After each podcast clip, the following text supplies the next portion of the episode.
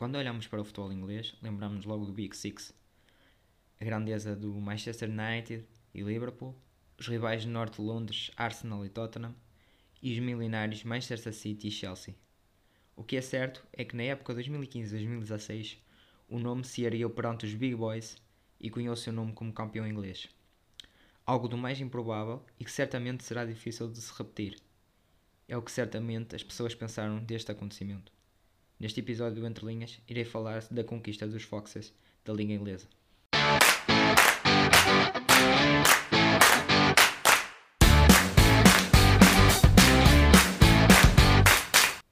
O Leicester City foi fundado em 1884, na altura com o nome Leicester Fosse. Um, alterou somente o seu nome para o que mantém atualmente em 1919, um ano que então altera para Leicester City.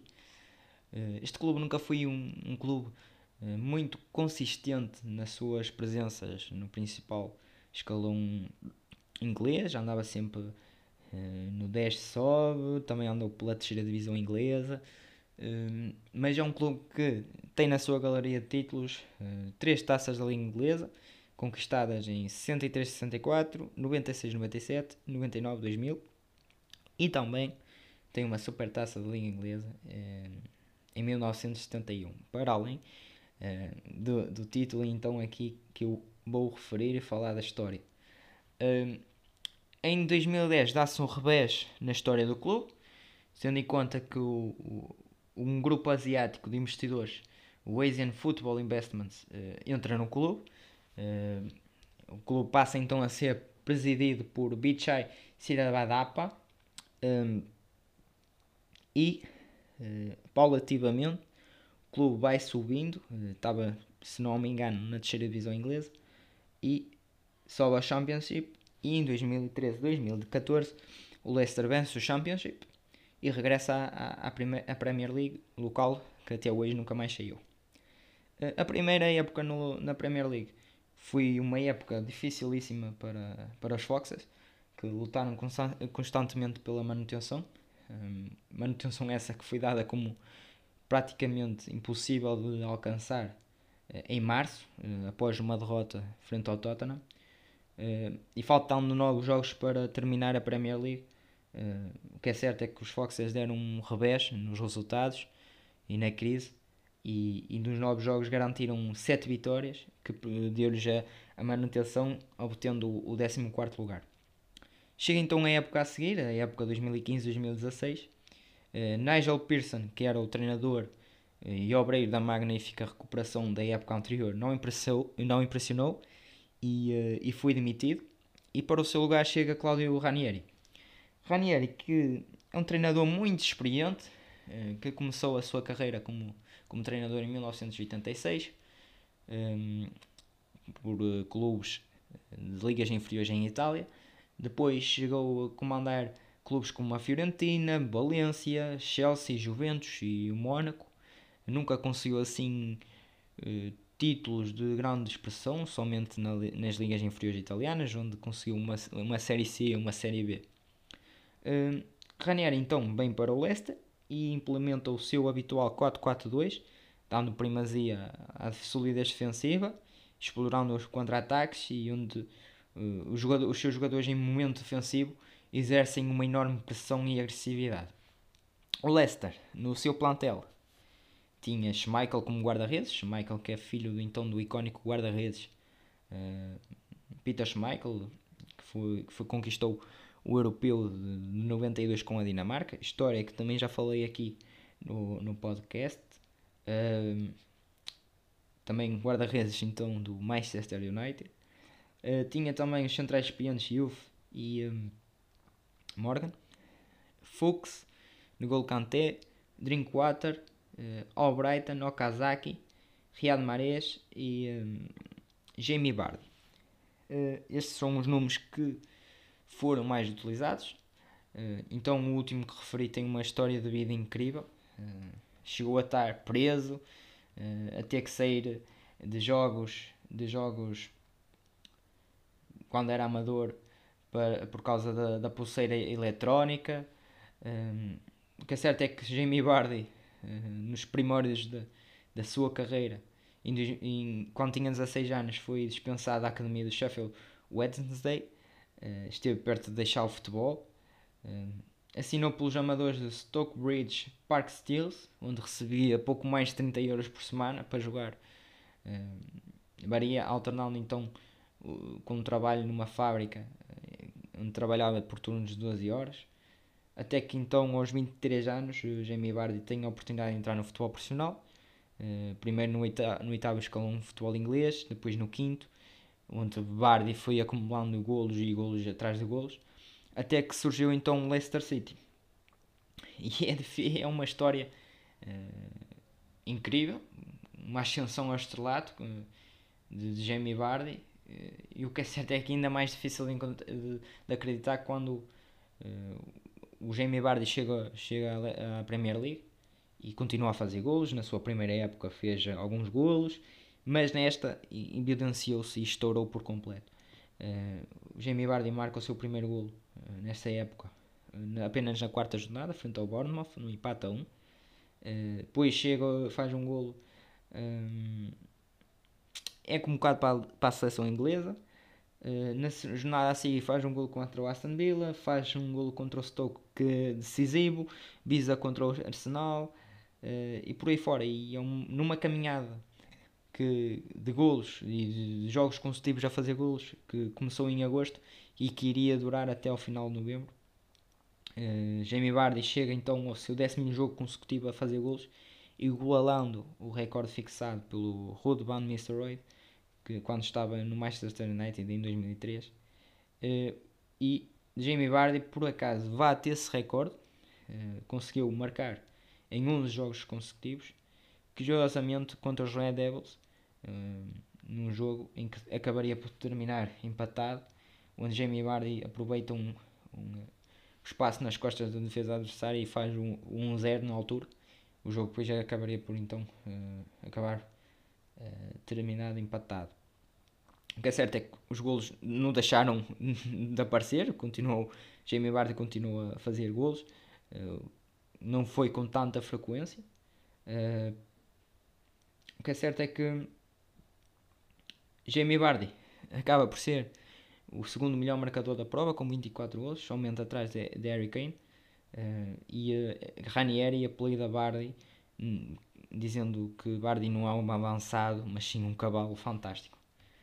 Uh, na sua caminhada, o Leicester uh, é difícil não recordar os, os homens e os obreiros de, deste feito incrível uh, que entravam semana após semana e davam tudo em campo e, e, jogo a jogo foram, foram alimentando um sonho quer para os adeptos de Leicester quer mesmo para, para o povo porque quando o título estava próximo, toda a gente se uniu e, e toda a gente queria o Leicester campeão.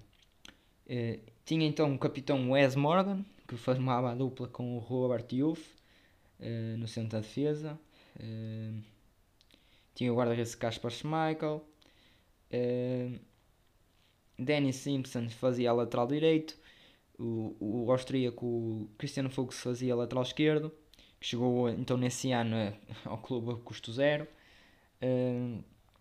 Depois, na segunda linha do meio campo, uh, pela esquerda, tinha Mark Albrighton, que era muito rápido, às vezes alternava com um Ganesh Loop no seu lugar e ambos sabiam aproveitar, explorar, explorar os passos dados pela equipas adversárias, baseando que o Leicester basicamente jogava em contra-ataque. depois, no meio, tinha o construtor do jogo Danny Drinkwater e, e tinha um destruidor uh, de seu nome Kanté. Pela meia direita jogava uh, a criatividade de Riyad Mahrez e na frente tinha uh, Jamie Vardy e, e Okazaki. Sobretudo eram esses os nomes que principais e que jogaram mais vezes uh, nesta época. Um, certo que houve outros. Uh, Okazaki, o Lua, uh, este Loop, como, como já foi falado. Uh, o que é certo é que pronto, todos tiveram um papel fundamental uh, para a conquista deste título. para além de, de Bardi, como eu já falei, havia aqui dois jogadores que, que tinham, tinham tudo para voar mais alto. Um deles era N'Golo Kanté, que era uma espécie de, de motorzinho do meio campo, uh, pequenino, uh, sempre com um sorriso, uh, muito humilde. O que é certo é que o, o, o rapaz ou o homem trabalhava imenso, trabalhava imenso, corria imenso, desarmava, interceptava e, e construía ou iniciava a construção de forma simples, era muito agressivo, muito rápido, parecia um furacão, segundo o Claudio Ranieri. Ele até, uh, Claudio Ranieri dizia que, que, parecia que ele tinha uma bateria nos, nos calções uh, e diz que um dia ia vê-lo a fazer um cruzamento e ele próprio ir cabecear. Uh, depois, na época a seguir, saiu para o Chelsea, que viria a ganhar de novo a Premier League, ou seja, Kanté foi campeão inglês duas vezes seguidas.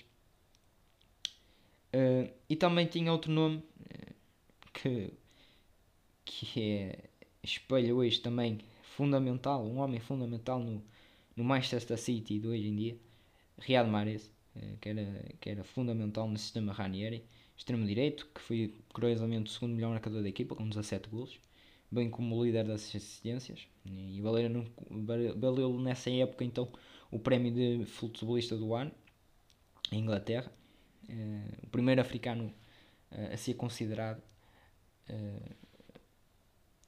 Uh, que é certo é que ele era o, poço de criatividade nesta equipa, fosse através de drible, cruzamentos, bolas paradas, o pé esquerdo dele causava inúmeros problemas e ainda causa hoje nas defesas adversárias. dois anos após então a conquista da Premier League, Uh, uh, tornou-se a, a, venda mais cara da história do Leicester, sendo que foi transferido para o Manchester City. Uh, na altura, na altura foi a, a, transferência mais cara, depois veio Maguire, mas na altura uh, Mahrez custou uh, 68 milhões de euros ao Manchester City. Manchester City hoje comandado então por Pep Guardiola. que viria então Mahrez a ser campeão de novo né, há duas épocas e há três épocas atrás. Uh, com isto tudo, lá está, e o que já tinha dito, o povo começou a apaixonar-se e apoiava o, o Leicester para atingir este, este feito que estava prestes a, ser, a acontecer. Uh, toda a gente estava empolgada, eu recordo-me na altura uh, do, de no Facebook muita gente pôr como foto do perfil eu quero Leicester campeão e coisas assim do género. O que é certo é que esta época 2015-2016 é um é um pouco atípica no, no na Premier League. Uh, o Chelsea, que havia sido campeão um, com José Mourinho, curiosamente, começa muito mal a época e acabou a época também muito mal, terminou no décimo lugar. José Mourinho foi despedido. Uh, Manchester City terminou no quarto lugar, o Liverpool no sétimo. Uh, o Manchester United também sempre aos trambolhões ainda, ainda hoje se tenta encontrar um pouco, mas na altura ainda era, era, era muito difícil. E uh, os únicos que deram ali um pouco de luta dos Big Six na altura foi o Tottenham e o, e o Arsenal. Uh, ou seja, o, o Leicester acabou por aproveitar um pouco uh, as fragilidades que as equipas de, de topo e que costumam ganhar em Inglaterra tiveram nessa época, não tirando o mérito, claro que é de um mérito enorme que o Leicester fez nesta época, mas claro que estas coisas uh, acabaram por, por ajudar e parecia que tudo estava alinhado e todos os astros estavam alinhados para que o Leicester fosse então campeão. Então o, o concretizar do conto fada, de conto fada, desculpem, chega a 2 de maio de 2016. Um, curiosamente a equipa estava toda junta para, para ver o, o jogo decisivo. Não foi um jogo em que eles jogaram, mas sim um jogo decisivo entre o Chelsea e o Tottenham, porque bastava o Tottenham não vencer que o Leicester era campeão. Uh, os Spurs venciam por 2-0 ao intervalo, só que na segunda parte o, o Chelsea revigorou-se e conseguiu o empate. E no apito final trouxe a festa total uma, tendo em conta que um clube que há um ano e 15 dias depois, quando se torna campeão, antes, um ano, um ano e 15 dias antes, se encontravam no, no último lugar da tabela classificativa. Uh, na semana seguinte, uh, o King Power Stadium, no estado, uh, estádio do, do Leicester, teve outra oportunidade única de, de ver os Foxes levantarem o inesperado troféu da Premier League. O, o, o, treinador italiano, o Claudio Ranieri, foi o primeiro a reconhecer que dificilmente se repetiriam ao, o, o, feito, seja o Leicester, seja, seja um feito desta magnitude. Uh, ainda assim, ele dizia que era uma experiência que Leicester tinha que, que aproveitar uh, e era algo incrível, tendo em conta que o Leicester ia receber jogos da Liga dos Campeões em sua casa o treinador acabaria por ter razão. A época seguinte foi uma, uma época difícil. A certa altura o Leicester estava de novo na luta pela manutenção.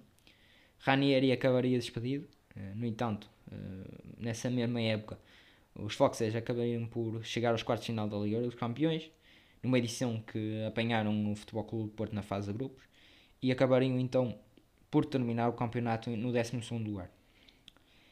Em 2018, eh, um trágico acidente de, de helicóptero tirou a vida ao, ao presidente de, do Leicester, Bichai Shirabanapa. Uh, morreu então uh, no acidente de helicóptero. Um, um, acontecimento foi falado e percorreu todo o mundo. Um acontecimento triste. Uh, o que é certo é que o, o Leicester continuou